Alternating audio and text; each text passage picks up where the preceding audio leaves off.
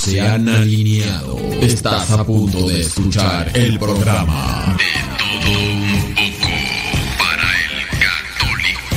De todo un poco para el católico. Con tu servidor, el padre modesto Lule. Comenzamos.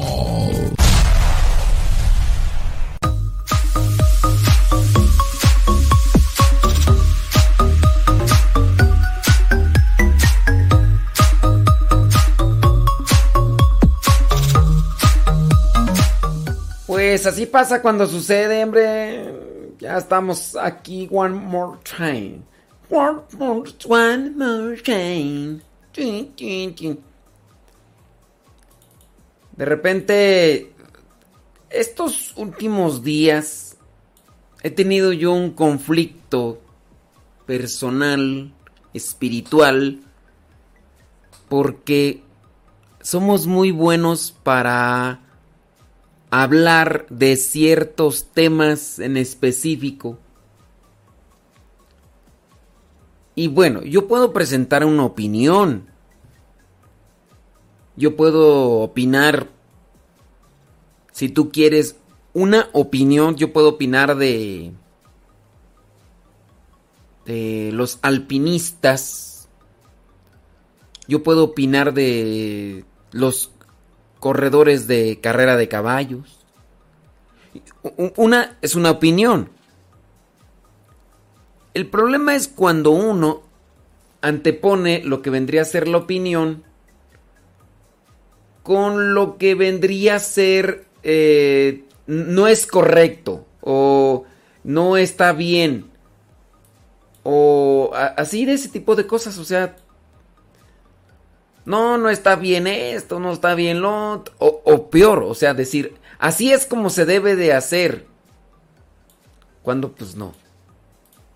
Por ejemplo, el hecho de que haya laicos que no saben a veces ni escribir porque están igual que yo con, primaria trunca y que estén corrigiendo la postura de un sacerdote que ha estudiado con referencia a cierto tipo de temas. Y el hecho por el cual se atrevan a corregir a, cierto sacerdote o la medida para la cual por, o por la cual se dedican a corregir a cierto sacerdote es porque siguen a otro sacerdote que opina lo contrario de lo que dice cierto sacerdote, ¿no? Yo he visto mucha tendencia o he visto mucho apego a sacerdotes que se presentan como exorcistas o sacerdotes que se presentan como como videntes o como aquellos que tuvieron una experiencia extrasensorial o extra sí pues fuera de lo de, de lo natural que fueron al al más allá que supuestamente tuvieron una experiencia con las ánimas benditas del purgatorio, que fueron allá al purgatorio, que incluso fueron al infierno. O sea, dicen. No es que presenten una prueba, incluso hasta, si tú quieres, clínica, no, o sea, ellos dicen. No hay una forma así como que de corroborar o, o decir, ah, no, pues sí, es que sí, ya, ya presentó pruebas de que sí, en verdad este, lo declararon muerto clínicamente y no, no, o sea, y yo pasé por esto y lo otro y, pues, ¿cómo, le rebate, cómo les rebate su postura? Pero el problema es que pues mucha gente ya le cree y todo. No, es que el sacerdote fulano de tal es, es exorcista, ¿no? Y ese sacerdote, cuidado, ¿no? Ese sacerdote eh, exorcista, su opinión vale más que incluso el magisterio. No, es que este sacerdote que es exorcista, no. Eh, su opinión, lo que dice está por encima del catecismo. Está por encima de lo que dice el derecho canónico. No, es que lo que dice el sacerdote exorcista está por encima de lo que dice la palabra de Dios. No, es padre modesto. Ese padre modesto, ¿qué? ese ni es exorcista ni nada, no, este sacerdote es exorcista. Tengan cuidado. Yo he visto por ahí comentarios ahí. Y no, o sea, su, su fundamento es, no es que el, el padre fulano, y hay sacerdotes exorcistas que son autonombrados, porque para que yo, por ejemplo, sea exorcista, el obispo tendría que darme el nombramiento, tendría que darme la facultad de ser exorcista. No es por que, que ah, ya me, ya me dijo el, el obispo fulano tal que yo soy exorcista. Y yo voy a andar brincando de diócesis en diócesis diciendo que soy exorcista. No se puede. Lo mismo sucede, por ejemplo, con los que son ministros extraordinarios de la comunión. Con los que son ministros extraordinarios de la comunión no pueden andar de un lado para otro siendo ministros extraordinarios de comunión. Si bien incluso les dan el nombramiento de ministros extraordinarios de la comunión, son por un año en su parroquia y shalala. Tienen que volver a renovar, tienen que volver a actualizar. Entonces tengan cuidado con base a lo a las opiniones o comentarios de Sí, yo sé, dicen, es que el padre fulano de tal y y pues no. De repente hay sacerdotes que son muy faramayeros en relación a, a lo que están diciendo son muy llamativos en lo que dicen y y como son muy llamativos en lo que dicen, pues la gente así se queda asombrada. ¡Wow! Y ya también eso como que es su parámetro de, de, verdad, de... Oh, este sí, este sí habla. Cuando a veces son cosas que se, se imagina, sacerdote. Pero, en fin. Yo sé porque ustedes están ahí conectados y pues ya tienen un lineamiento y más o menos ya ahí le agarran la onda, pero ojalá y que también ustedes traten de tener sabiduría, bueno, traten de tener prudencia para hablar con ciertas personas que, obviamente esas personas que están enganchadas con esos eh, sacerdotes, eh, a veces muy... Mmm, ay, ¿cómo llamarles, hombre? muy muy estrafalarios o muy mm, cómo llamarle muy este muy llamativos. Pues no no no nos escuchan porque pues no no o sea no tenemos los mismos números por ejemplo mira aquí veo el, sacerdote el padre fulano de tal, ¿no? Exorcista, ya para que, que eso de exorcista ya ándele. Entonces ya ponerle ahí es tener eh, sus videos cientos de miles de vistas, cientos de miles de vistas. Y van a decir, uy, estoy envidioso. Sí, es lo que pasa que tú estás envidioso. No, solamente tengan cuidado. También, por ejemplo, Veo que aquí en YouTube, por ejemplo, ahí hay unas mm, personas que presentan esquemas para las misas y, y ahí se presentan pues como expertos de, de esquemas litúrgicos. Y pues tú te pones a escucharlos y dices, o sea, son cantos que se les ocurren, son cantos que suponen y a veces ni dentro de la liturgia están y habrá otros pues y, y los están ahí siguiendo mucho, mucho. De veras, yo estoy allí sorprendido. A veces, a veces la gente se queda enganchada por el rostro, por la, la figura, la presencia de, de las personas y por eso van siguiendo cierto tipo de videos y demás, pero no no son críticos o, o es que igual la gente no sabe. Como la gente no sabe, pues la marean y pues... Y como el, el primer gancho puede ser el rostro, la apariencia. Después puede ser el video bien producido. El video bien producido. Un video así, con todas las se puede llevar a incluso horas de edición y puede durar 10, 15 minutos. ¿eh? Dos, tres horas se puede llevar de eso de edición, dependiendo la máquina. Y es que ya cuando hablamos de edición de videos, pues en esta una máquina potente. Una potente como la que nos robaron.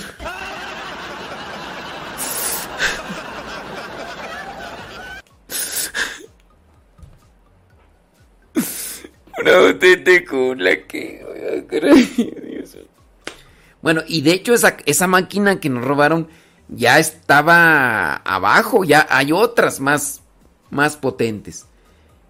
Para poder hacer los efectos así, pues para que se vean no quiero decir nombres de, de videos eh, de los que salen populares ahí, pero muchos de los videos que ustedes ven en YouTube y que tienen muchas vistas están producidos con una máquina potente porque al mismo tiempo les arreglan el color para que se vean acá chidos, el color, la iluminación, algunos de ellos el sonido y todo. Y, y la gente se queda enganchada con la muy buena producción de sus videos.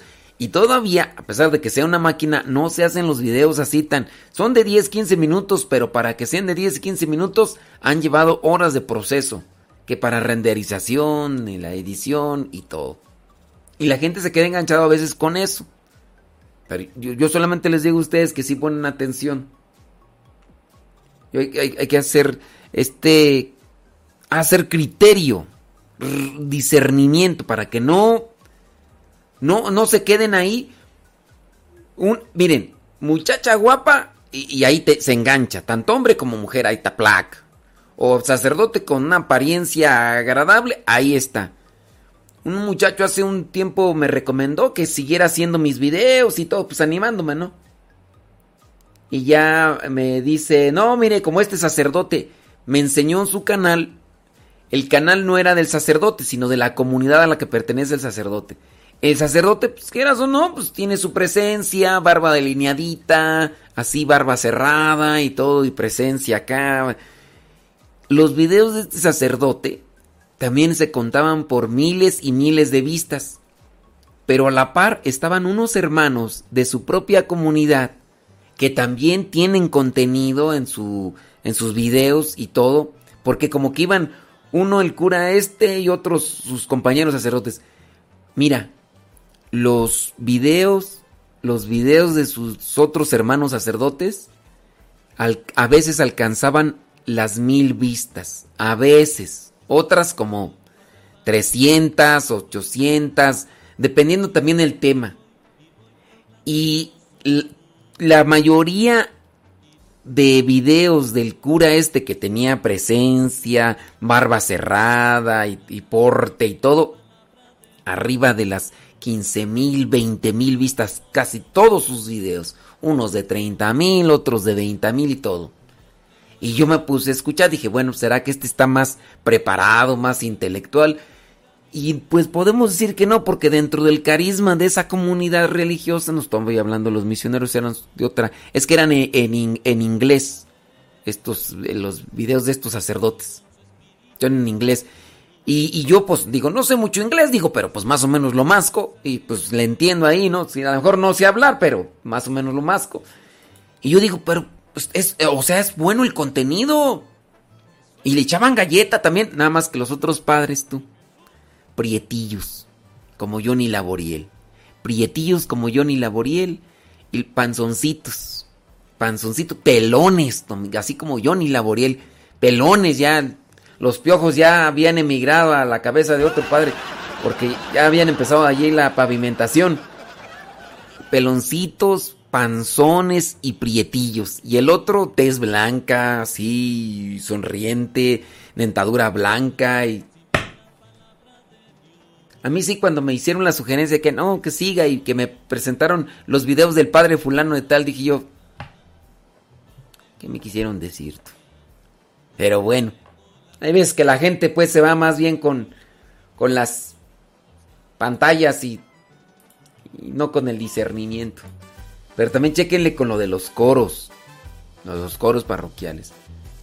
Eso de los videos, pues sí. Engancha con la imagen ahí que... Estoy, estoy, estoy atrapado.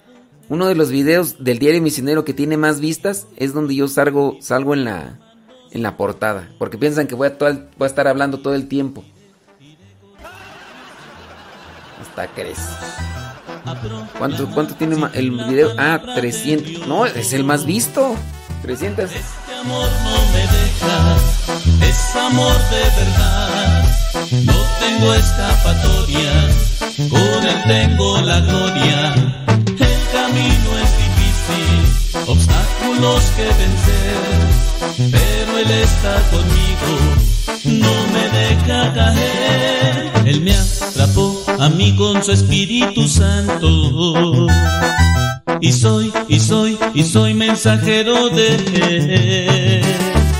Jesús, Jesús, Jesús, ahora yo a ti te canto. Honor y gloria a ti, mi gran amigo fiel.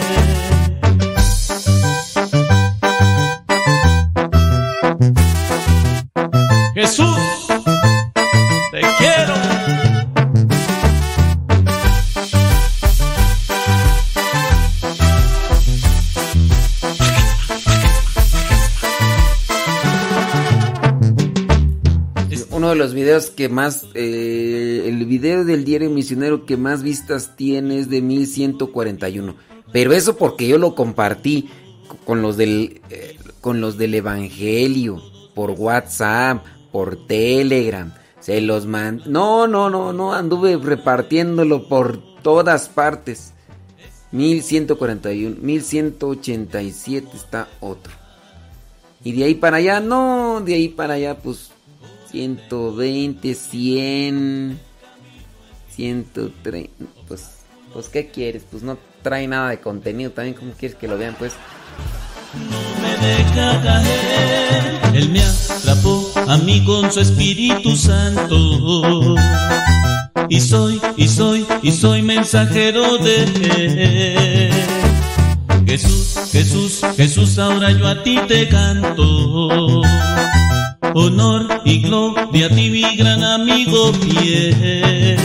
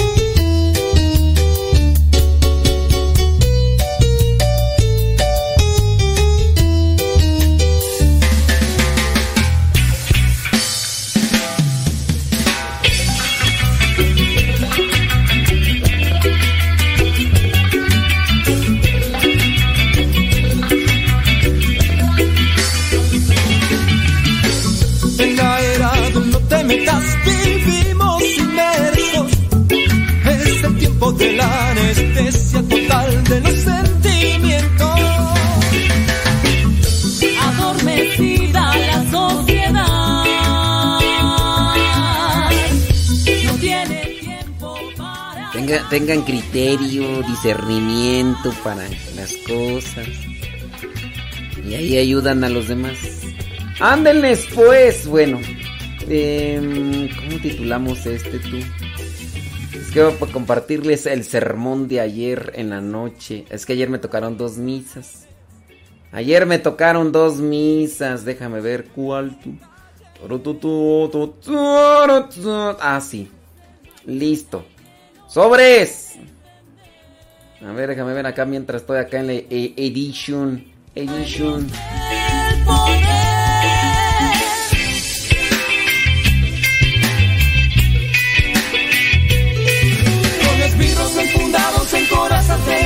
Se protegen de la bronca que ha inundado a la ciudad y construyen fortalezas de la historia medieval para poder con su gente disfrutar la soledad.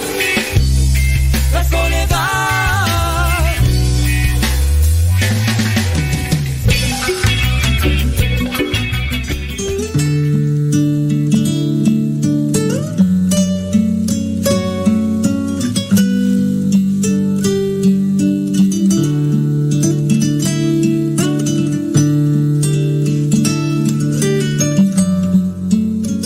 Vamos a ver la primera lectura y a tratar de sacar una reflexión que nos ayude para que saliendo el día de hoy de aquí, tratemos o nos esforcemos en ser mejores personas, mejores cristianos.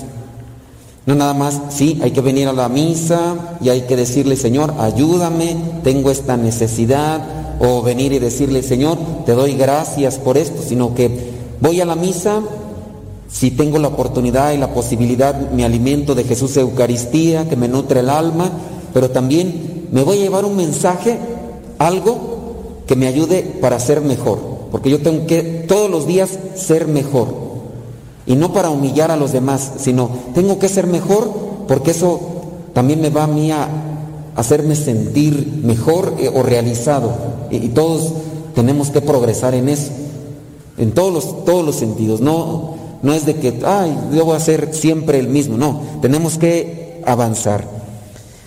Veamos eh, Éxodo, la primera lectura, Éxodo capítulo 16, versículos del 2 al 4. En el desierto todos ellos comenzaron a murmurar contra Moisés y Aarón. Encontramos ahí, dice toda la comunidad, en el versículo 1 nos describe quiénes son estos que murmuran. Dice, toda la comunidad israelita, todo el pueblo de Israel, llegó al desierto eh, y ya después, en el día 15 del mes segundo, después de su salida, o sea, ya había pasado dos días y todo. Y ahí en el desierto, el pueblo de Israel comenzó a murmurar contra aquellos que los habían guiado para salir de la esclavitud. ¿Cuántas veces nosotros hemos murmurado de quien nos ayuda? Pensemos, porque también en eso hay que corregir. He murmurado yo contra mi papá y mi mamá después de que han hecho todo el esfuerzo con sus limitaciones, con sus incapacidades, con sus ignorancias y todo. ¿Cómo se han esforzado ellos para darme lo mejor? Y yo ahí estoy murmurando criticándolos. He murmurado quizá a lo mejor contra mis hermanos de sangre que me han buscado ayudar. A lo mejor me han ayudado con algo material y yo murmuro y critico porque me quiero que me den más, porque son los más grandes, que me den más. O ellos están estudiados, yo no, que ellos me ayuden. O podemos murmurar porque nos dan consejos. Oh, pues, tú me estás dando a mí consejos, pues ¿quién te los pidió? Yo no te los estoy pidiendo, que no sé qué. Y, uno busca por ahí siempre el pelito en la sopa para estar murmurando o criticando. Hay veces que no, no analizamos a quién, quién nos está ayudando o qué han hecho los demás por nosotros y nos convertimos en ese tipo de murmuradores y que no es correcto, no es correcto. A veces dicen allá en mi rancho hay un refrán, pateas ¿Cómo va? El, el pesebre que te dio de comer. pateas el plato que te dio de comer, para entenderlo mejor. O pateas la mano del que te dio de, o muerdes la mano del que te dio de comer, así como a veces los chuchos, ¿no? Los perros, le estás dando de comer y te acercas y está bravo y te muerde todo, oh, que la fregata, te estoy dando de tragar y lo me estás mordiendo. Pues a veces así también la gente. Todavía uno les quiere ayudar y te están mordiendo. Ok, pues hombre, pues. Pero hay que también ser pacientes. Eso quiere decir que la gente no está todavía madura, no, no carbura. Y puede ser que hasta estén más viejos que uno. Pero el hecho de que una gente, una persona esté más grande de edad, no quiere decir que ya está madura. A lo mejor ya hasta se le chorraron los frenos y ya por eso no carbura bien. A veces mucho alcohol o drogas hace que ya la gente ya no, o a veces también sus formas de vida, ¿verdad? Pero aquí comenzaron a murmurar. Ustedes piensen en alguien, a lo mejor ustedes han murmurado o han murmurado eh, en contra de ustedes cuando ustedes han querido ayudar, ¿no? Los hijos a veces murmuran de los papás porque los papás pues, quieren ayudarlos y pues criticándolo y todo lo demás. Bueno, y ya decían el pueblo de Israel, ojalá el Señor nos hubiera hecho morir en Egipto Allá nos sentábamos junto a las ollas de carne y comíamos hasta llenarnos, pero ustedes nos han traído al desierto para matarnos de hambre a todos. Cuando la gente eh, tiende a querer ser alarmista, exagera las situaciones para crearse importancia. Y aquí en este caso, ustedes nos van a matar aquí. ¿Por qué te vamos a matar aquí? No, que, aquí nada más nos tienen comiendo ese pan o esa cosa y, y allá estábamos con carne. Aquí era lo que se quejaban, era que le estaban dando eh, el pan, el maná, ¿no? Y ustedes nos van a hacer aquí morir. Ya no queremos comer ese pan, queremos comer carne. nosotros a veces también no aceptamos las transiciones. Vivimos en una situación acomodada y a veces preferimos estar en una situación acomodada en el sentido de que no queremos esforzarnos y sacrificarnos, un poquito amarrarme la tripa, vivir más en austeridad porque es necesario, estamos en esa transición, pero la gente a veces no quiere. Pongamos el ejemplo de las señoras, se casan. Hay veces que las señoras no quieren dejar la casa de mamá porque pues ahí en la casa de mamá tienen su cuarto, tienen ya su baño y todo. Y si el viejo les dice, puede ser, ¿verdad? De esos viejos trabajadores, ¿verdad? Hay otros que no. Pero el viejo trabajador le dice, mira, vámonos, este cuartito. Y a lo mejor la señora va decir, ¿y en, qué, ¿y en qué me voy a dormir? Pues en un cartón, con unas cobijas, mientras, poquito, no, estás loco, yo así no me voy, o vámonos a la casa y y a veces no se quiere pasar en esa transición. Mejor sacrificarse, vámonos a la casita solos, aunque no tengamos ni estufa, aunque tengamos esas estufas eléctricas, nada más así de una de parrilla y dos. Tú, quieres tu, tu estufa, esas grandotas así, no, pues. Hay veces que es necesario ese tipo de transiciones, pero la gente a veces no se quiere sacrificar. Voy a estudiar pues ahorita voy a estar comiendo muy poquito porque necesito ahorrar para pagar este y este examen. No, hay muchos que mejor quieren estar allá en la casa y no quieren esforzarse el sacrificio. El riesgo de no someterse y abrazar el sacrificio nos impide crecer y madurar. preferimos muchas de las veces estar más bien cómodos. Yo no les conozco sus vidas, pero esto es algo muy común aquí en China. Muchos se van a casar y no se arriesgan hasta el sacrificio, prefieren quedarse en la casa de mamá y papá, aunque después estén ahí agarrados de chongo junto con las otras nueras o con los chiquillos que ya crecieron. Y, y allí acomodados, aunque a veces tienen que estar ahí compartiendo el baño con todos y, y ni puedan estar viviendo así tranquilos porque ninguna jetita te puede echar en la tarde porque ya se metieron a tu cuarto, ya te despertaron, ay, te esta floja, te dije, ¿para qué te casas con ella? Yo no sé por qué, y mira más, se le quema el agua, ni sabe cocinar, y, y aquella ahí sufriendo, pero tú igual no quieres sacrificio, ¿verdad? A veces este tipo de cosas, mejor. Imagínense, en el caso de este pueblo de Israel, decían, preferir estar de esclavos nos daban nuestros latigazos, nos hacían levantarnos temprano, nos traían ahí trabajando bien duro, pero teníamos carne. Pero vivías como esclavo, no importa, pero tenía carne. Y, así uno a veces prefiere ese tipo de cosas. Oye, pero ¿cómo vas a estar con este viejo, hombre? ¿Ves cómo te está maltratando, te golpea? Pero me da dinero. Por eso no me voy, porque, oye, es infiel, tiene a otras mujeres hasta con otros hijos, pero me da dinero. Me tiene una casota, ni es tuya, rato te va a sacar, y luego ni se ha casado contigo. Hay cosas que a veces prefieren en ese sentido. Y bueno, cada quien tiene que analizarle su situación, hay que progresar y abrazar el sacrificio. Y bueno, de todas maneras, cuando uno busca las cosas y le pide uno ayuda a Dios, Dios nos escucha y poco a poco nos brinda la ayuda. En el caso de este pueblo quejoso, murmurador, viene el momento en el que ya Dios escucha. Vean el versículo 12. He oído murmurar a los debolleros. Ah, no, dice a los israelitas. Pero casi, ¿verdad? He oído murmurar a los israelitas. Habla con ellos y diles, al atardecer ustedes comerán carne y por la mañana comerán pan hasta quedar satisfechos. O sea, ya les va a dar su carnita. Así sabrán que yo soy el Señor. ¿A qué nos invita también la lectura? Miren, a tener confianza en Dios. Hay que pedirle a Dios y Él poco a poco, en su tiempo y a su manera, nos va a dar lo que necesitamos. Hay que pedirle, pero también hay que ser confiados.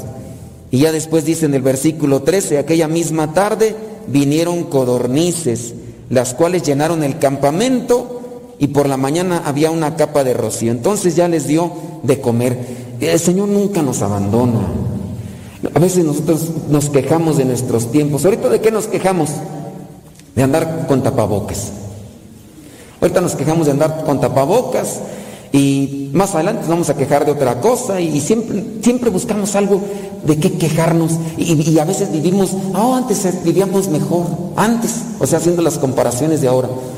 Y vivimos, yo pienso que muchas de las veces uno por eso no es feliz, porque vive haciendo comparaciones del pasado o del futuro y no nos toca saborear el presente o, o tomarle un gusto al presente.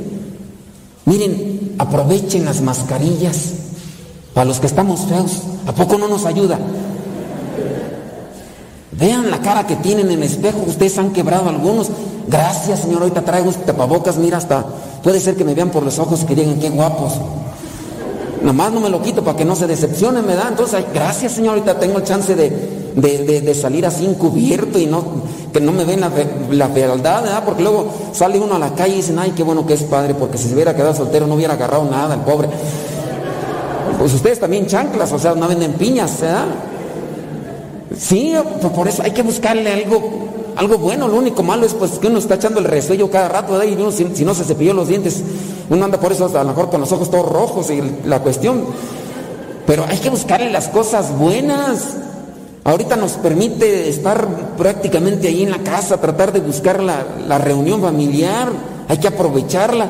Otras veces a lo mejor uno se quejaba de eso, de que no, no convivíamos tiempo juntos. Ahora nos quejamos de que todo el tiempo estamos juntos. Nos quejamos de que tenemos la oportunidad de estar ahí ya mirándonos, no queremos, entonces ¿qué quieren? Pues. Entonces hay que también nosotros tener cuidado en esa situación de estar solamente añorando o el pasado o queriendo vivir un futuro y, no aprovechando el presente. Veamos qué nos toca hacer en el, presente, en el día a día, hoy, aprovecharlo y, no, y pues sí, lo del pasado no se puede traer y lo del futuro pues quién sabe si amanecemos. Entonces, ¿qué nos queda? Mejor vivir el presente. Entonces, lo que nos pone Dios, ¿qué es lo que nos pone Dios, Señor? Lo que nos pongas, hay que, lo voy a disfrutar, lo voy, a vivir para ser feliz. ¿Cuánta gente no hay en depresión? Triste, cabizbaja, y, la gente en depresión, ¿por qué está en depresión? Porque no vive su presente, o vive del pasado, o vive del futuro, y, o vive situaciones difíciles, complicadas que pasó en el pasado y las trae al presente. Por eso una persona se deprime y es una enfermedad. Ya, ya pronto va a estar aquí el salón para locos. Ya ustedes, yo me imagino que van a estar haciendo ya su consulta, ahí ya están a estar apuntando. A ver, pero a ver, porque hay veces que ni por eso hay tantos psicólogos que no logran atender a la gente porque la gente no entiende. Conocí un señor psicólogo que un día sí le dijo a la, señora, a esta señora, que, todas las terapias, ¿no? sus citas, sus terapias tal día. Y, la señora no hacía caso. Señora, usted tiene que hacer esto y esto y esto. Y a la siguiente, señora, hizo lo que le pedí. Dice, no, pero déjeme platicarle. Y se desahogaba otra vez la señora contando sus traumas, sus catarsis. Y hasta que un día el psicólogo se dijo, oiga señora, mejor váyase con una amiga, invítele un café, invítele una comida. Le sale más barato. De todas maneras, ni le va a hacer caso a ella, ni me va a hacer caso a mí. Dice, y conmigo se gasta más, mejor váyase por allá, invite al padre modesto a comer. No, dije, no, mejor no. A mí que no me invite, le digo, yo de por sí ya no aguanto, yo a veces. Pero a veces uno sufre porque uno quiere, ¿verdad? Nomás viviendo en el pasado o queriendo un futuro que todavía no llega. Aprovechen el presente y aprovechemos las cosas que tenemos, aunque a veces pues, no nos gusten, pero hay que buscarles el lado bueno. Hay que buscarles el lado bueno. Les digo esto de, la mascarilla trae a veces, muchas veces sus beneficios. Vayamos al Evangelio. En el Evangelio encontramos también este tipo de gente inestable. Veamos, este tipo de gente inestable que nada más está buscando las cosas así Juan capítulo 6, versículo 24. Dice, así que al ver que ni Jesús ni, los, ni sus discípulos estaban allí, la gente subió también a las barcas y se dirigió a Cafarnaún a buscarlo. Al llegar ellos al otro lado del lago, encontraron a Jesús y le preguntaron, Maestro, ¿cuándo viniste acá? Como para hacerle plática, ¿no? Lo andan buscando así como para hacerle plática. ¿Cuándo viniste acá? Y ya Jesús sabe qué onda con ellos. Y dice Jesús, les aseguro que ustedes me buscan porque comieron hasta llenarse y no porque hayan entendido las señales del milagro. Hay que entender las señales del milagro de Dios en nuestras vidas. Dice versículo 27, no trabajen, no se esfuercen, no se cansen solamente por la comida que se acaba, sino por la comida que permanece y que les da vida eterna.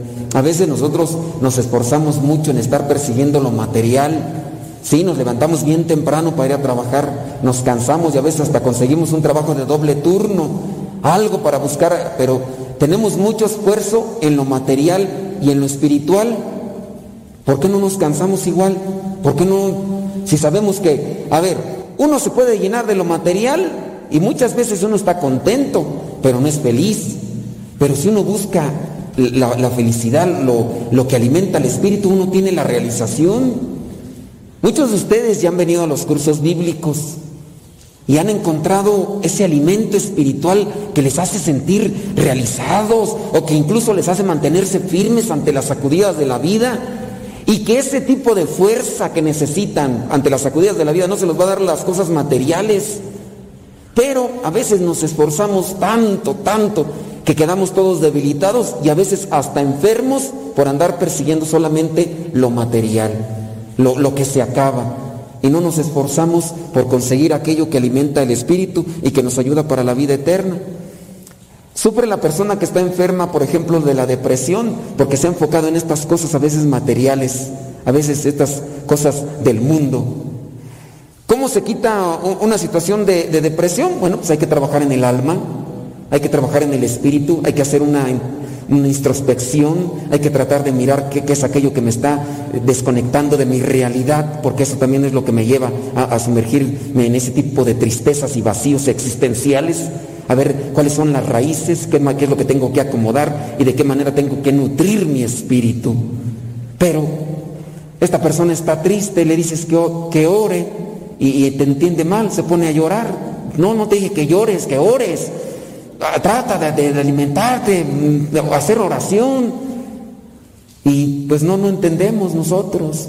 Entonces, ¿de qué, ¿en qué se esfuerzan o en qué se desgastan ustedes para conseguir lo material, para conseguir lo espiritual? Ah, ah, pues, aquí tenemos la imagen de esta Virgen del Magnificat que se le está invitando a que la lleven a sus hogares a rezar, por lo menos un día. Yo no sé si notaron un cambio con un día de oración. Si notaron un cambio con un día de oración, imagínense rezar todos los días. Ahora, si, uno reza todos los días, ¿cuánto tiempo le dedicas a la oración? Ahora, si le dedicaras más tiempo. Porque si, si hasta Jesús tenía que hacer oración, Jesús buscaba esos espacios de silencio, eh, separarse de la gente para también nutrirse y platicar con su Padre. ¿Qué, no va a ser de nosotros? Si Jesús tenía que hacer eso, que, es el Hijo de Dios, y nosotros no lo hacemos, pensamos que nosotros somos todopoderosos, que a nosotros no nos va a afectar, que a nosotros nada nos, perjudica emocionalmente. Pero mm, nos desgastamos. Ya sea una cosa material o una cosa personal, pero siempre nos tambaleamos. ¿Cuántos de nosotros no hemos sabido de un familiar que se nos ha adelantado inesperadamente? Inesperadamente llegó esa cochinada virus y ahí nos tambaleó y cuando menos ya nos dimos cuenta, ya se nos fue fulano de tal, ya se fue. Y a veces ni tiempo de llorarle bien a uno porque ya se me fue el otro. Oye, espérame tantito. Y si la gente no está bien agarrada de Dios, también la persona sucumbe ante eso. Ya mejor llévame también a mi Diosito y empieza con la garraspera. No, Señor, estaba bromeando. Oh, espera, pues que... Pues no estás diciendo, pues. Pero tú no necesitas agarrarse de Dios porque si no, las cosas, mire, ¿quién sabe? A lo mejor ustedes van a decir, no, que el Señor nos dé mucho chance de vivir. Y yo digo, ¿para qué quieres vivir si ni vives? quejándote, murmurando, criticando, envidiando. ¿Para qué vivir de esa manera? Mejor, Señor, pídele, Señor, el tiempo que me dejes vivir, pero dame sabiduría para que lo pueda aprovechar, vivir, saborear. Hay una película por ahí, yo no la vi, pero esa película me platican que habla de, señores que comen, de, así como comedores compulsivos, les presenta una, mesa y en la mesa tienen que comer, ni saborean por comer, y así a veces le pasa a uno, ni ni saborea uno el momento por estar pensando, y si mañana no amanezco, y, pierdes el momento vital de ahora, el presente, para saborearlo, pero se nos olvida eso. ¿Por qué? Porque nos hace falta también espíritu. Y en ese lado creo que a nosotros nos hace falta, nos, eh, vivimos angustiados y apresurados por andar buscando las cosas que se acaban, pero no buscamos aquello que, permanece, que, que, da brillo. Una persona que se llena de, Dios anda con, serenidad, con tranquilidad, con paz. No, a veces uno se encuentra con cada gente, tú que hasta le da uno tristeza, vacíos y, de, tanta vaciedad, tanta tristeza, tanto dolor y tanto sufrimiento, tanta amargura. Es, ese tipo de personas que viven todas ahí quejosas, amargadas, frustradas, no tienen nada en el moral. Por eso se escucha un tronadero de cosas porque están critiqui, tiqui, murmur, no están llenas de Dios. Vean una persona que está llena de Dios, agradece, bendito sea Dios. ¿Cómo vas? Ahí voy, ahí voy, pues. Pues ay, confiada en Dios, ¿verdad? Pues solamente Él tiene la última palabra. Y a veces hasta te consuelan. Yo a veces voy a ver a los enfermitos, en vez de ir a darles ánimos, me dan a mí ánimos. Pero cuando están llenos de Dios, cuando están todos vacíos, no hombre, hasta les salgo corriendo, digo, ay, Señor. Porque pues, y así, imagínense rodearse. ¿Quién de ustedes vive con un amargado? No volteen a verlo ahorita, ¿eh? No volteen a Ese señor corajudo, bilioso, geniudo, rezongón, malhumorado, que nada le gusta, nomás o esa señora neurótica que siempre trae hasta la boca torcida y uno le pregunta, ¿le dio una embolia? No, así soy, no me estés preguntando. Gente ya, lo bueno que ahorita les digo, ese es el beneficio de los tapabocas. Uno ahorita no ve las jetas que traen. No sabe uno cómo anda uno. Pero eso solamente que es un reflejo del interior de nuestra alma. ¿Por qué? Porque nos hemos esforzado tanto en las cosas materiales, en las cosas que se acaban y no en las cosas que perduran, eh, hablando desde el Espíritu. Ya después, fíjense en el versículo 28, ¿qué debemos hacer para realizar las obras que Dios quiere que hagamos? ¿Qué debemos hacer? Pues ya les dice Jesús, lo, lo único que tienen que hacer es creer en aquel que Él ha enviado. Yo quiero realizar las cosas que Dios quiere que hagamos. Voy a escuchar a Jesús, voy a escuchar su palabra, voy a reflexionar la palabra de Dios. A ver, Señor, ilumíname, dame una idea, algo para cambiarme. Eh, ya dejé la, Biblia, ahora voy a hacer oración, Señor, pues aquí estoy ante el Santísimo, dame, palabras, dame ideas, que cómo me tengo que comportar ante esta situación. Señor, creo en ti, pero dame eso que necesito. Pero no, eso a veces no lo hacemos. No, no, lo buscamos y por eso andamos dando golpes por aquí, por allá, tropezando, chocando con todas las personas y hasta con nosotros mismos. A veces andamos nosotros como ese video que miré de, de unos changuitos en la selva, que les pusieron un espejo y donde llegó el changuito y se miró en el espejo y se agarró ahí a golpes con el mismo espejo. Dije, ¿dónde he visto eso? ¿Dónde he visto eso? Este tipo de gente ya roñosa que cuando no tiene con quién pelear hasta con ellos mismos se agarran, pues todos fregados por dentro. Pero nosotros mismos a veces nos vamos encaminando ese tipo de cosas. Creo que lo que el Señor quiere que hagamos está reflejado ahí en la segunda lectura. Echen el brinco ahí a la segunda lectura, Efesios 4, 23. Efesios 4, 23. Aquí viene el Deben renovarse espiritualmente en su manera de juzgar. También cambien en los pensamientos. Ya hasta encuentran esos, apodos entre los matrimonios. ¿Quién de ustedes le dice a su esposa la tóxica? O el tóxico. Porque sí, o sea, de apesta, de apesta, habla, actúa de la tóxica, todo, le, enfada, todo le cae en muina y de todo se enoja. No, la tóxica ya no puede decir nada. ¿A quién estás marcando? Al, este, mm, y ya tiene que andarle ahí revisando todo, pues oíme. Renovarse espiritualmente en su manera de juzgar. Me acordé de aquella señora, ¿no? Que le está reclamando. ¿Por qué le estás dando tu número a esa vieja? Pues que me va a hacer una recarga.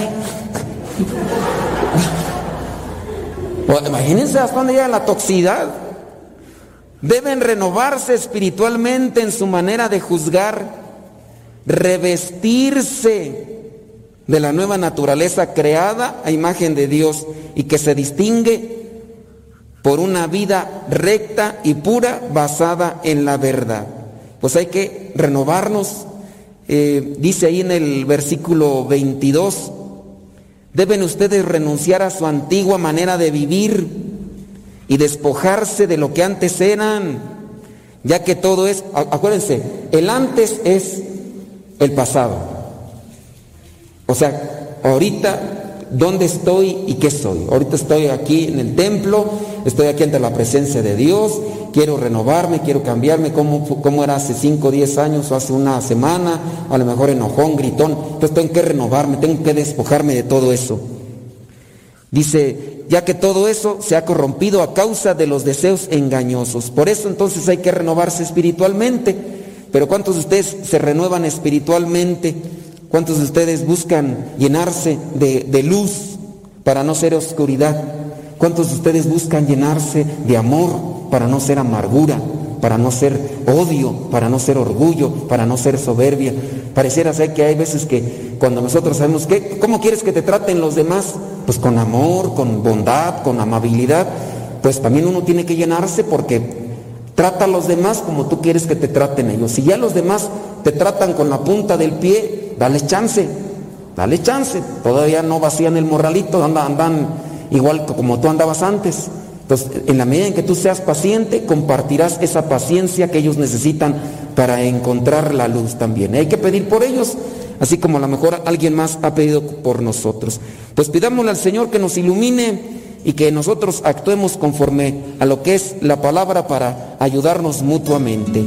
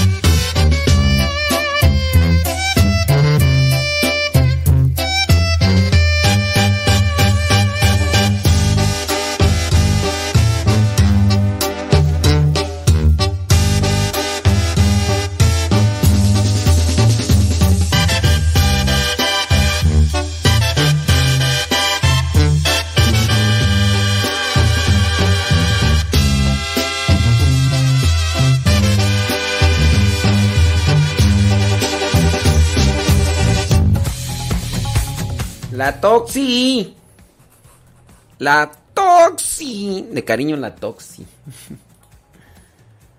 Ay, ay. Ay, ay, ay, ay, ay, ay. Estoy acá. Saludos. Saludos a everybody in your home. Ándele.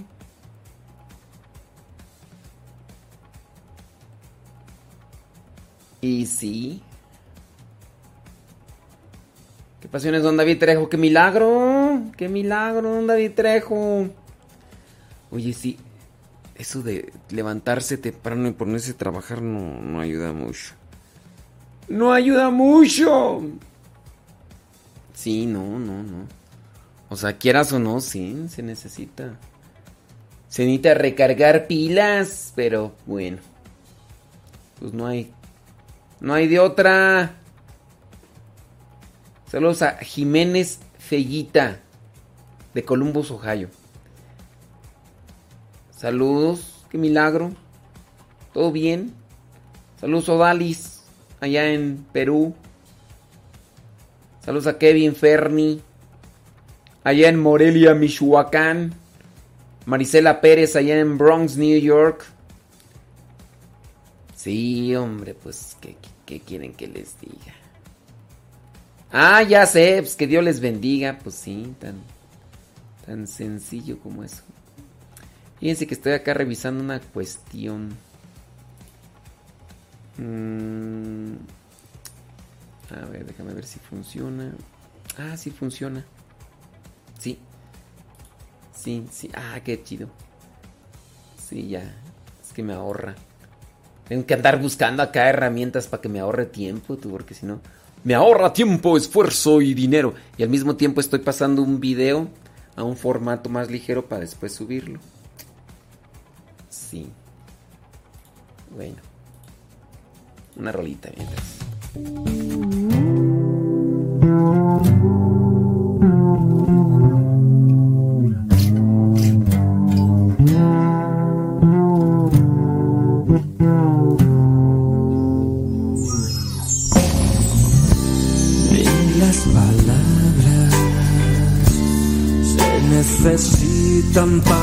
Expresar mis sentimientos.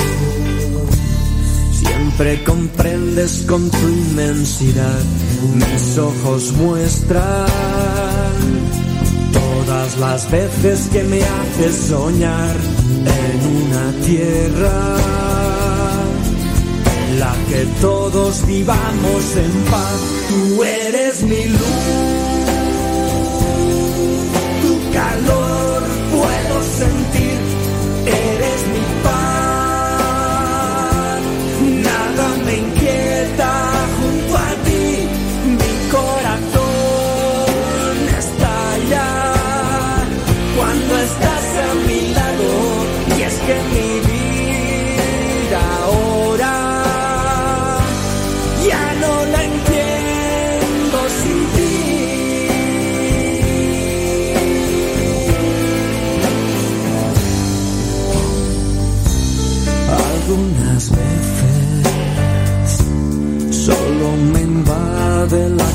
que las ofensas sean barreras de desunión. Solo la fe puede borrar cualquier indecisión. Tenerte cerca me hace cantar desde el corazón. Tú eres la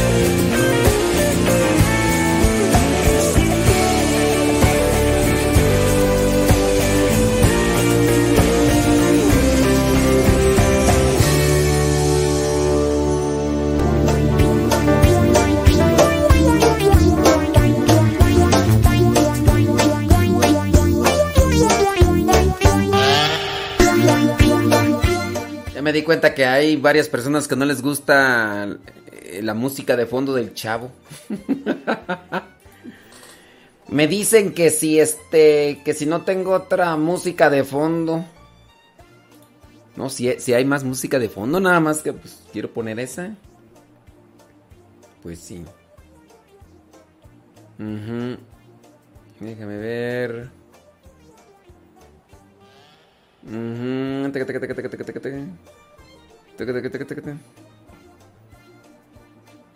Mira el pa- teca, teca, teca, teca, teca, teca, Ok. Ah, muy bien, muy bien. Bueno.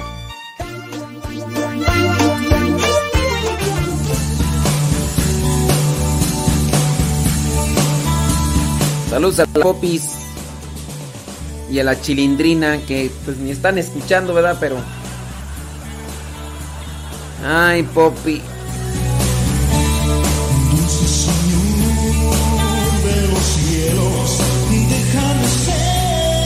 Saludos a doña Clotilde y al señor Barriga. Ah, por ahí también anda don Ramón.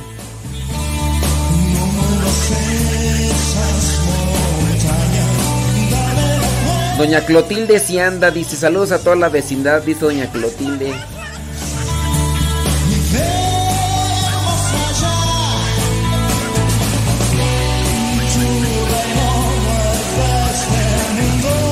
¿Cómo, cómo se llamaba la, la amiga de la Popis? La, la güerita. Patty, ¿no? Sí. Sí, sí, sí. Eh, sí, se llamaba Patty, ¿no?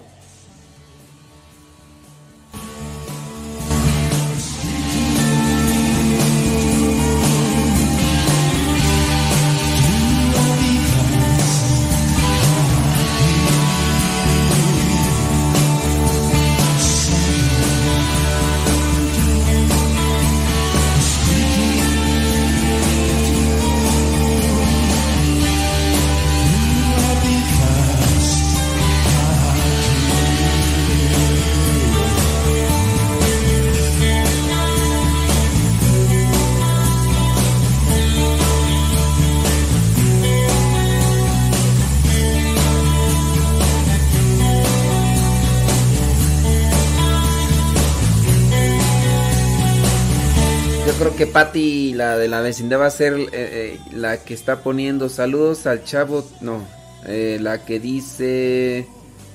La que escribió, ya te cambiaron ovejita. Vamos a poner Patty. Que porque es amiga de la Popis.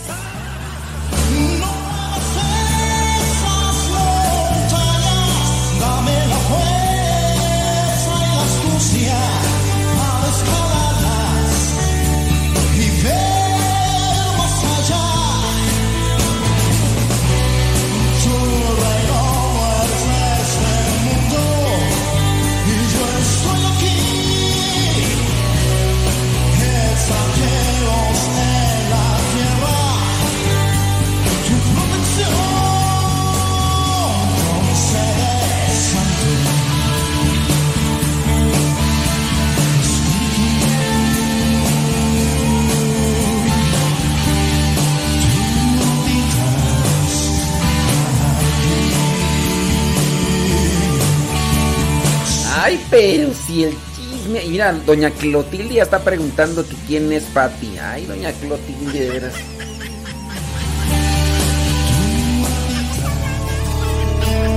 En estos momentos vamos a escuchar la palabra de Dios. Dispón tu corazón para que el mensaje llegue hasta lo más profundo de tu ser.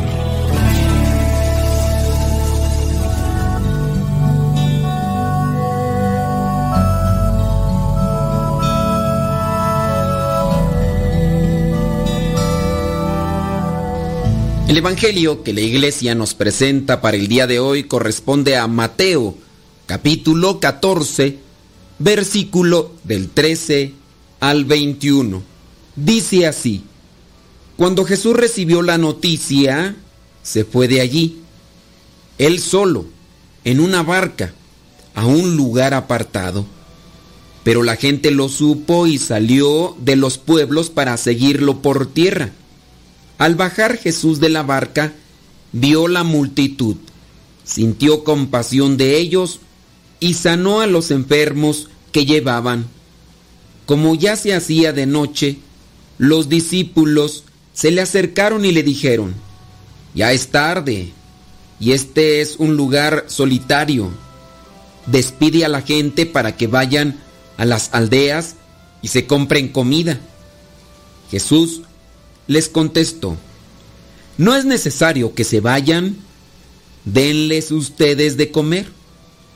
Ellos respondieron, no tenemos aquí más que cinco panes y dos pescados.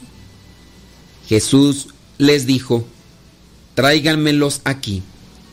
Entonces mandó a la multitud que se sentara sobre la hierba. Luego tomó en sus manos los cinco panes y los dos pescados y mirando al cielo, y mirando al cielo, pronunció la bendición y partió los panes. Los dio a los discípulos y ellos los repartieron entre la gente. Todos comieron hasta quedar satisfechos. Recogieron los pedazos sobrantes y con ellos llenaron doce canastas. Los que comieron fueron unos cinco mil hombres, sin contar las mujeres y los niños. Palabra de Dios. Te alabamos, Señor. Señor Jesucristo, nuestro divino Salvador, gracias te damos por tu infinito amor. Te escuchamos en la palabra, recibimos y adoramos en la Eucaristía, te servimos en los hermanos.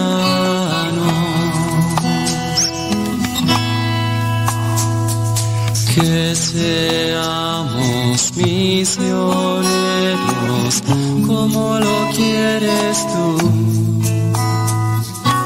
enseñando los hombres el fuego de tu amor. En el Evangelio del día de hoy se presenta el momento en el que Jesús da de comer a una multitud, pero también presenta ese momento en el que le dan a conocer la muerte de Juan el Bautista, su pariente.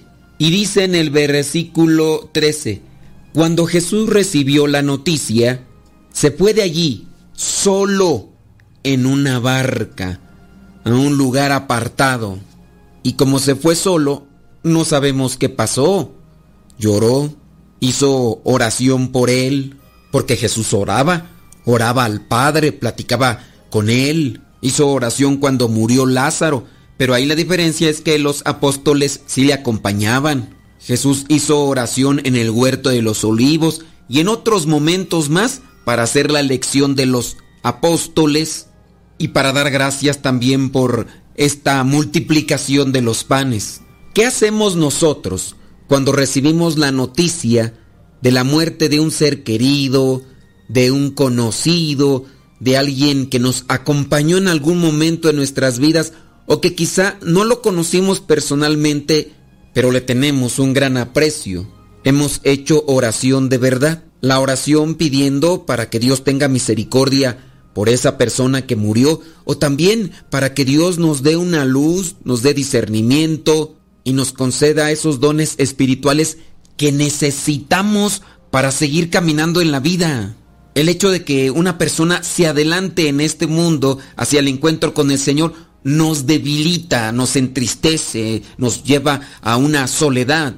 Pero hay que seguir caminando, hay que seguir cumpliendo con la voluntad de Dios. Jesús subió en una barca, solo, a un lugar apartado. Quería meditar este acontecimiento, quería reflexionar, todo eso es bueno para el alma, es bueno para el espíritu. Pero la gente lo supo y salió de los pueblos para seguirlo por tierra. La gente sabía por lo que estaba pasando Jesús en ese momento de dolor. Puede ser que sí, puede ser que no. Lo que hace la distinción es que hay personas prudentes, hay personas imprudentes, hay personas que ponen atención y hay en ocasiones, o habemos, dijo el otro, personas muy despistadas, egoístas. Solamente andamos buscando nuestros intereses e incluso también en las cuestiones de fe. Oye, ¿por qué se apartó Jesús? ¿Por, qué se fue? ¿Qué importa? Vamos, nosotros tenemos que ir a pedirle aquello que necesitamos o queremos, que esté triste, que esté cansado. A mí no me interesa, lo que me interesa es lo que yo busco. Pongamos atención también en esa forma de actuar en este pasaje con esa gente que está buscando a Jesús, porque muchas veces es la postura, la actitud que nosotros adoptamos y que no es conveniente, que no es correcto. Los artistas muchas de las veces buscan fama, buscan ser personas populares y llegará también un momento en el que piden ese espacio, se cansan, se fastidian y eso que es lo que buscan. Pero también igual hay muchas personas que ni les interesa. Algunos testimonios de artistas, de personas de farándula populares, escuchado de su queja porque algunos solamente les buscan para un video, un saludo o una foto. Y algunas de estas personas populares han cuestionado por qué no un platicar sobre la vida, cómo estás, eh, cómo te llamas, de dónde eres. No, la gente no quiere compartir a veces esa información, solamente quieren decirle a los demás que se tomaron una foto. Y no importa si esta persona está con su familia, está dando una entrevista o está comiendo, está degustando los alimentos, lo que le interesa es la foto. Somos imprudentes, somos arrebatados, somos caprichosos, egoístas y así también lo hacemos para con las cosas de Dios. Jesús está triste, claro, es ser humano, tenía hambre, comía, tenía sueño, dormía Murió Lázaro y dice que lloró. Los discípulos dicen, mira cuánto lo quería, está llorando.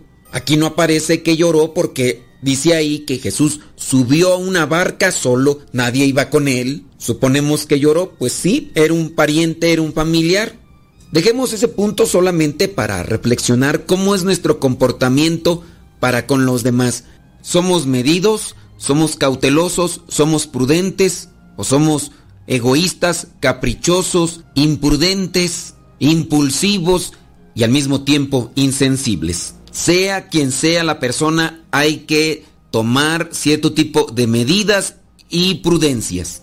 Al bajar Jesús de la barca, vio la multitud y aquí el pasaje bíblico remarca su postura, su sentimiento hacia la gente. ¿Qué hubiera pasado con alguno de nosotros? Estamos tristes, murió un pariente, estoy cansado, estoy abrumado por las cosas como están sucediendo, no quiero quizá trabajar o no quiero dialogar con cierto tipo de personas que me andan buscando. Y pues ya les di a entender con mi actitud que necesito espacio, que necesito un tiempo de silencio y meditación. Pues muy posiblemente nosotros nos vamos a molestar, a enojar. Jesús también nos dice a nosotros, hay que ser compasivos con aquella gente que busca cierto tipo de cosas. Sintió compasión de ellos, dice, hizo lo que tenía que hacer, sanar a los enfermos, hablarles sin duda, y los enfermos no se acababan, traían a uno, otro, y se hizo noche, y los discípulos se acercaron a decirle, ya es tarde, no han comido, hay que darles de comer, despídelos para que vayan a comer. Y muy posiblemente también para decirle, también nosotros, porque ya en otro pasaje habían dicho que la gente iba y venía que ni siquiera les daban chance a ellos de comer. En ocasiones se puede estar encima del sacerdote, de la religiosa, del misionero, exigiéndole. Ni un tiempecito se le da a veces para descansar. Seamos prudentes en ese sentido. Hay sacerdotes que tienen comunidades bastante grandes y además muchas. Tienen que ir de aquí para allá y así también la religiosa, los misioneros. Y hay personas que si no las atiendes en el momento, en el instante, uy, válgame Dios, se enojan, blasfeman, insultan. Jesús es misericordia, Jesús es compasión, pero también nosotros debemos buscar ser un reflejo de eso para con aquellos que todavía no son prudentes, que todavía no le echan un poco de coco a la situación, que no se ponen a pensar en los demás, que nada más están pensando en sí mismos. Veamos ahora el punto. Jesús sabe que tienen la necesidad de comer.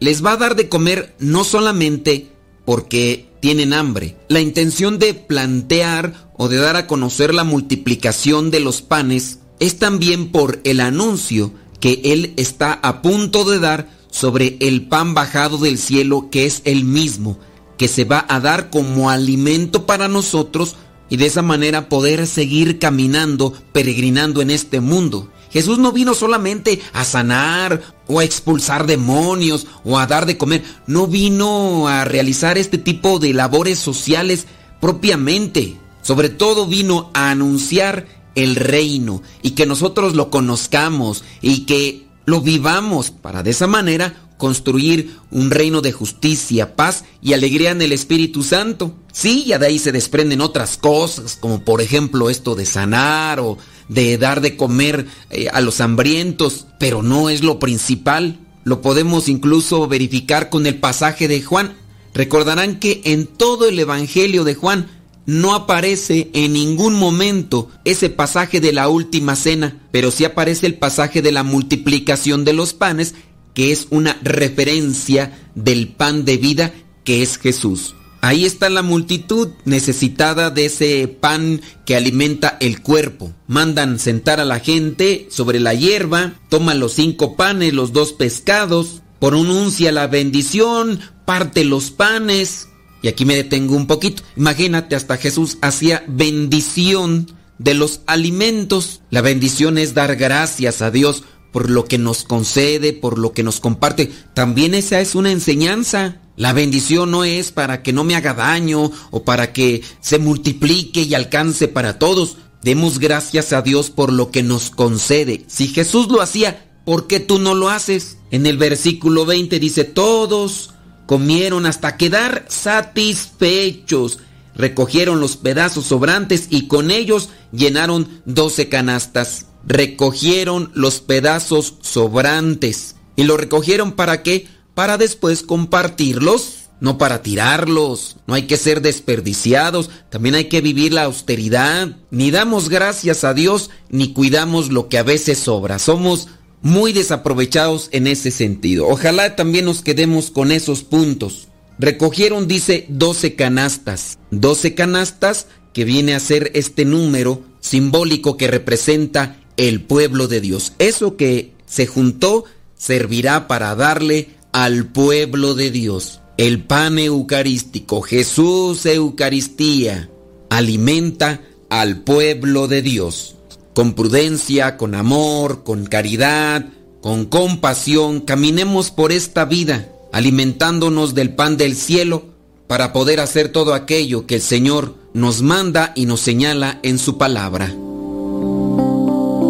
Tengo sed de ti, Señor. Mi alma está vacía, tan seca.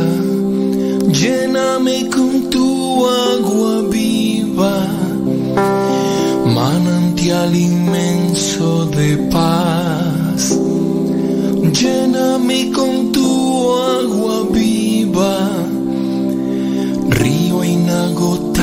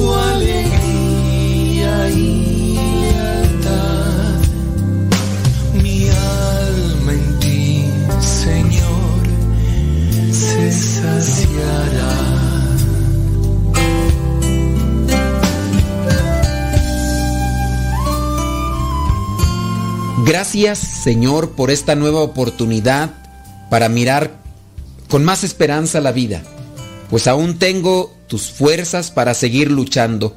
Permíteme entregar cosas buenas a los demás, ponerle sabor a la vida y a la de ellos. Gracias por darme la capacidad de amar, de perdonar y de aportar un poco a este mundo. Padre Celestial, no quiero empezar este día sin antes haber puesto mis anhelos, mis planes y mis obligaciones en tus manos. Por favor, muéstrame la senda que debo recorrer y permite que este día sea de triunfos y alegrías. Dame siempre tu maravilloso amparo y por favor manténme libre del enemigo infame, de la tentación que lastima y de todo mal y peligro. Dame cada día la sabiduría para descubrir lo correcto, la voluntad para elegirlo y la fuerza para hacer que perdure. Por favor, dame un corazón noble que pueda amar y compartir, y permíteme ser humilde instrumento de tu obra. Por favor, mira mi vida, la vida de los míos y también nuestras necesidades. Danos salud, bienestar, esperanza, y ayúdanos a superar nuestros problemas. De mi parte, viviré cada día con entusiasmo y alegría, dando siempre lo mejor de mí, sembrando con esperanza y aún en medio de las dificultades, estaré en paz y confiando, pues tú eres mi calma y sé que de tu mano encontraré paz incluso en la más fuerte de las tempestades. Mientras tanto me dispongo para vivir con la mejor actitud, dando lo mejor de mí, siendo agradecido y solidario con aquellos que necesitan desde una palabra de ánimo. Ayúdame a vivir siendo servicial, a dejar a un lado el egoísmo y trabajar una vida llena de amor al prójimo. Espíritu Santo, fuente de luz, ilumínanos. Espíritu Santo, fuente de luz, llénanos de tu amor. La bendición de Dios Todopoderoso, Padre, Hijo y Espíritu Santo, descienda sobre cada uno de ustedes y les acompañe siempre. Soy el Padre Modesto Lule de los misioneros servidores de la palabra. Vayamos a vivir lo que nos dice Dios. Lámpara es tu palabra para mis pasos, luz mi sendero. Lámpara es tu palabra para mis pasos,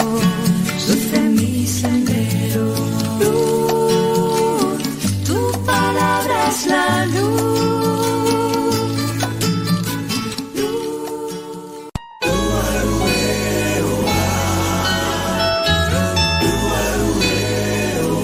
Hola, ¿qué tal? Nosotros somos el grupo Redso y sigan escuchando Radio Sepa. Dios los bendiga y, los, y que nos sigan pidiendo y a todos sus artistas católicos. Hasta la vista. Oh, happy day. Oh, happy day. Oh, happy day.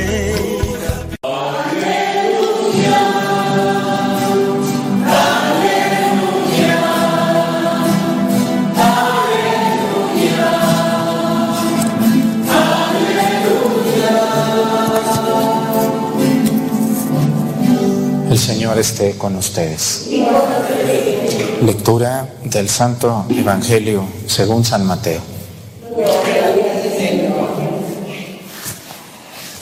En aquel tiempo, al enterarse Jesús de la muerte de Juan el Bautista, subió a una barca y se dirigió a un lugar apartado y solitario.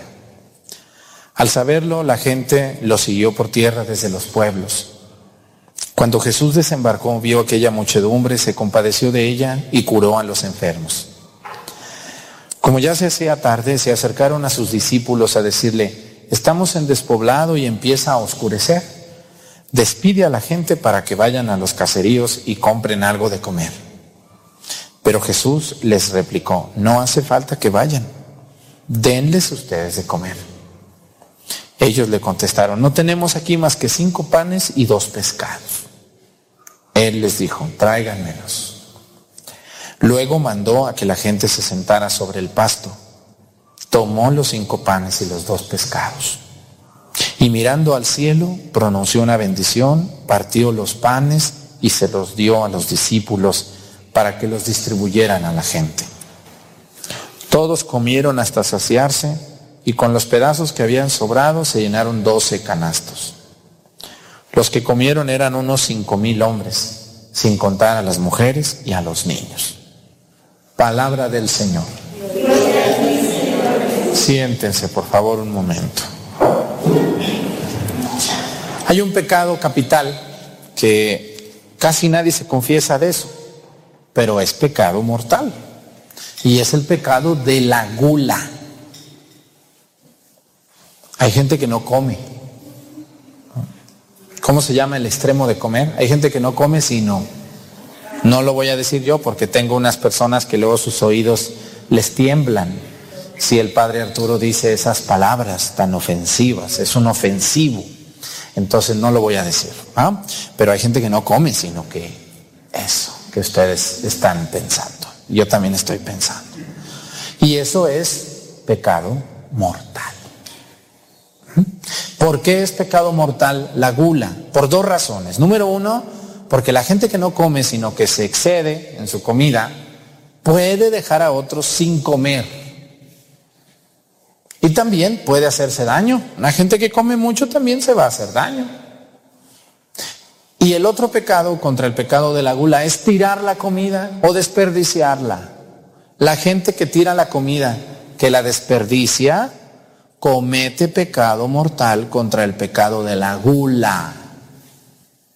O sea, estamos en los extremos, el que come mucho y el que la tira. ¿Mm? Muy mal. Entonces, yo estoy seguro que si voy a los refrigeradores de su casa me voy a encontrar con que tienen demasiada comida que no comen. Hay refrigeradores entre las personas que están en misa a reventar. Ah, pero no comparten con nadie nada, nada de nada. El Evangelio habla de la multiplicación milagrosa, pero hoy me voy a fijar yo en la primera lectura, que es muy buena, el libro de los números. Uno de los cinco libros que forman el Pentateuco habla de que los israelitas, acuérdense, cuando los israelitas, Dios los saca, encabezados por Moisés de Egipto, que estuvieron más de 400 años allí y que eh, llegaron muy bien cuando eran los hermanos de José, los hijos de Jacob, y llegaron siendo amigos de los egipcios, pero después los egipcios los hicieron esclavos, ¿no? Los hicieron esclavos de ellos. Entonces los hebreos, que son los mismos que los israelitas, 400 años después, era un pueblo muy numeroso, pero viviendo esclav esclavitud en Egipto. Entonces Dios escucha a su pueblo y lo saca y los encabeza a Moisés. Y ustedes ya han visto la película de los diez mandamientos, yo creo que ya la vieron, que está basada en esta salida de Egipto hasta la tierra prometida. Y entonces dice la escritura que duraron 40 años el pueblo hebreo o el pueblo de Israel en el desierto de Egipto, saliendo desde donde estaban, buscando la tierra prometida que Dios les iba señalando. 40 años, los que yo tengo de edad, ¿no? Buscando dónde establecerse. Y en esos 40 años pues pasaron muchas cosas que sabemos y muchas que no sabemos, porque no todo está en la Biblia. Pero de entre las cosas, una de las cosas más peculiares aparece hoy en el libro de los números, es un reclamo a Dios. ¿Qué le reclamaron a Dios estos malvados? Dice, en aquellos días los israelitas se quejaban diciendo, ¿quién nos diera carne para comer? ¿Cómo nos acordamos del pescado que comíamos gratis en Egipto? Y de los pepinos y melones, dice, de los puerros, cebollas y ajos. Pero de tanto ver el maná, ya ni ganas tenemos de comer. Esto me recuerda a esos niños caprichudos que siempre dicen, otra vez frijoles, ya estoy cansado yo de esa comida. ¿Sí tienen alguna chiquillo o chiquilla así? Sí, ¿verdad que sí? Incluso no tan chiquillo, padre, ya medianito. Bueno, fíjense, dice, estamos cansados. ¿Cómo extrañamos Egipto? El pescado que comíamos gratis. Fíjense cómo, cómo es la gente, de verdad. Y esto es, esto es, hasta el día de hoy, esto es muy actual, porque muchas personas dicen, bueno, pues los israelitas, padre. No, nosotros estamos igual. Eh, Estaba el pescado gratis, sí, y los ajos y los berros y, y los pepinos y melones muy buenos, pero ¿a costa de qué? De la esclavitud, de trabajar, de cargar piedras, de, de sufrir humillaciones, de que les mataron a sus hijos, acuérdense, ¿no? Y entonces a veces hay personas, yo conozco mucha gente en muchos lugares y aquí también, que les fue mal con el hombre, les fue mal con esa mujer, les fue mal con, con, con con un persona que, le, que ustedes le rentaron su terreno o lo que haya sido, y por fin se zafaron de esa persona o de ese señor o de esa mujer o de esas personas, y ya están ustedes acá estableciendo sus negocios y todo, y pues a veces les va bien, a veces les va mal, pero uno dice, no, si estuviera con él, si estuviera con ella, si le rentara, pues aunque me diera poco, pero no importa. Fíjense cómo somos de contradictorios los seres humanos. ¿Mm? A veces estamos añorando lo que ya no tenemos, aunque a cambio nuestra dignidad sea pisoteada, seamos humillados. Así hay gente, o sea, hay un dicho que dice, ¿cómo te gusta sufrir? ¿O no es cierto eso? Hay personas que ya por fin se liberaron de esa carga, de esa... No, pero ellos quieren estar allá. Dicen, no, allá, allá este, tenía por lo menos mi pescado frito, gratis. ¿Sí? ¿A cambio de qué? ¿A cambio de qué quieres tú regresar a eso? Una relación tóxica, una relación que casi te mueres, una relación humillante, ¿no? ¿A qué quieres regresar a eso? ¿O no es cierto esto que les estoy diciendo? Y, a veces nos dan ganas a todos porque decimos, bueno, pues yo ahí, este, cuando estaba yo ahí, pues por lo menos ahí tenía que comer. mis- Bueno, pero ahora, ahora no solamente tienes que comer, ahora puedes escoger. Debes de ver lo bueno de tu nueva vida, de tu nueva esperanza, de tu nueva, de, de lo que estás viviendo hoy. Bueno, dice que Dios les dio de comer a los israelitas. ¿Qué les daba de comer a los israelitas?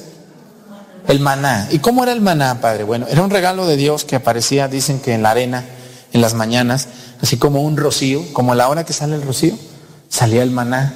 Eran como unos granitos como de semilla de cilantro. ¿Conocen la semilla del cilantro? Y, dice que eran muy rico y muy mucha proteína. Entonces Dios les mandaba al pueblo de Israel en el desierto eso. Y luego yo, ahorita me voy a adelantar, pero más adelante Dios les va a mandar unas codornices. Les dijo, órale, coman todas las que quieran. Así como la mamá que, que se preocupa por su hijo y no tiene dinero, pero le dice, mira mi hijo, no tenemos más que frijoles, pero mañana vamos a comprar un pollo rostizado. Y hay tres pollos, come todo lo que quieras, come. Así se me figura a mí a Dios como una mamá que consiente a su hijo caprichudo. Porque el pueblo de Israel era un pueblo caprichudo. Y ustedes saben, las mamás no me van a dejar mentir que cuando pueden a sus hijos les dan lo mejor, ¿o no? Pero a veces no se puede. Está el maná. Y luego dice, el pueblo se dispersaba para recogerlo, lo molían en el molino y lo machacaban en el mortero. Y luego lo cocinaban en una olla y hacían con él como una especie de pan que sabía como el pan de aceite. Por la noche cuando caía el rocío sobre el campamento, caía también el maná. Y viene más, la lectura es muy hermosa, pero lo que yo les quiero decir es que a veces estamos muy inconformes con lo que Dios nos ha dado. Hay personas que ven otra familia y dicen, si yo tuviera ese papá, si yo tuviera esa mamá, si yo me hubiera casado con aquella, si yo me hubiera casado con este, miren, el hubiera no existe. Y las apariencias engañan. Todo mundo, aunque ustedes lo vean en misa muy sonriente, muy jajarajá y jijiriji, y muy coquetona y muy coquetón, todo mundo tiene problemas. Y todo mundo tenemos nuestro genio y nuestro modo de ser a veces muy feo. No es lo mismo tener al esposo todos los días en la casa que ver a un hombre un rato, ¿no? O ver a una mujer muy platicadora y muy risueña. Ay, si me hubiera casado yo con esta mujer no tendría aquella que tengo acá. Es que eso piensa uno, porque nadie conoce a nadie hasta que vive con ella, ¿no?